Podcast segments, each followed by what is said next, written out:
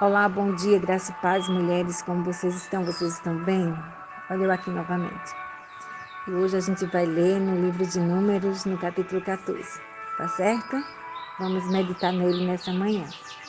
Então, você não vai abrir agora, depois você vai ler esse capítulo todo, viu? Amém? Fiz um pequeno resumo desse capítulo que diz assim.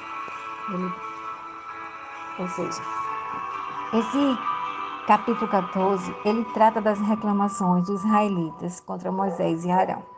Apenas um ano antes, os israelitas experimentaram o poder de Deus em dar-lhes vitória sobre os poderosos egípcios. Mas agora não tinha fé para acreditar que ele os levaria à vitória sobre os cananeus menos poderosos. Amém, amadas? Então, a recusa de Israel em entrar em Canaã, ou seja, eles se rebelaram contra Deus e seus líderes decidindo nomear um novo líder em vez de Moisés e voltar para o Egito. Deus, portanto, disse a Moisés que ele destruiria Israel e construir uma nova nação para si através de Moisés. Sabe, amados, a grandeza de Deus não se revela tanto no seu poder criador ou destruidor, mas sim no seu amor, na sua longanimidade. Provérbios 16, 32 diz: Melhor é o longanismo do que o herói da guerra. Amém, amadas? Louvado seja o nome do Senhor.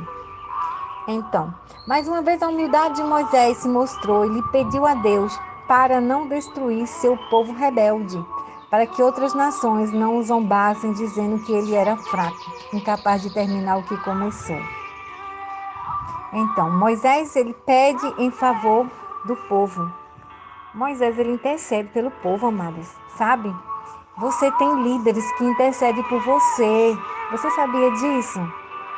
Então, Moisés apelou a Deus para ser misericordioso com seu povo e perdoá-lo como ele havia feito no passado.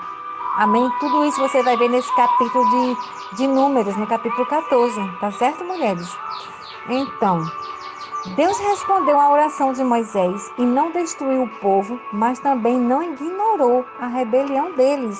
Embora tivesse experimentado o poderoso poder de Deus no passado, agora dizia que preferiam morrer no deserto a confiar nele para a vitória sobre os cananeus? Sabe o que eu entendo com isso, amadas?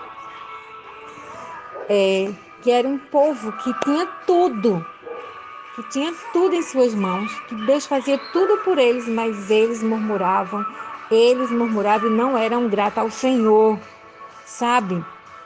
Hebreus, no capítulo 10, o autor diz no versículo 38: Mas o meu justo viverá pela fé, e se retroceder dele, a minha alma não se agradará.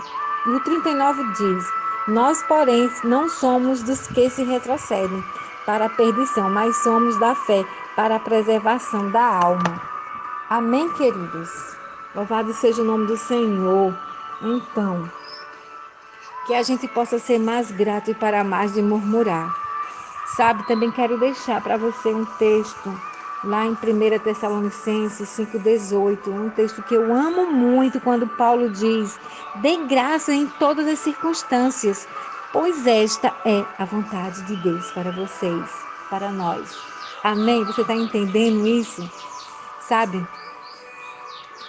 É, amadas, a gratidão é uma das qualidades mais nobres do ser humano. Então, que a gente seja mais grato ao Senhor, independente do que estamos passando, amém? Porque tudo está no controle do Senhor, do nosso Pai aquele que cuida de mim e de você, com tanto carinho, com tanto zelo, com tanto amor. Então, que a gente possa estar é, firmado na palavra do Senhor, amém? E eu vou terminar com essa palavra maravilhosa de Hebreus, no capítulo, 30, no capítulo 10, no versículo 39. Nós, porém, não somos os que se retrocedem para a perdição, mas somos da fé para a preservação da alma. Então, queridas, preserve a sua alma. Amém? Que Deus te abençoe, te dê um dia maravilhoso no nome de Jesus, aquele que vive e reina para todos sempre. Amém? Beijo, um abraço. Beijo, pastora Isa, amo muito vocês. Tchau.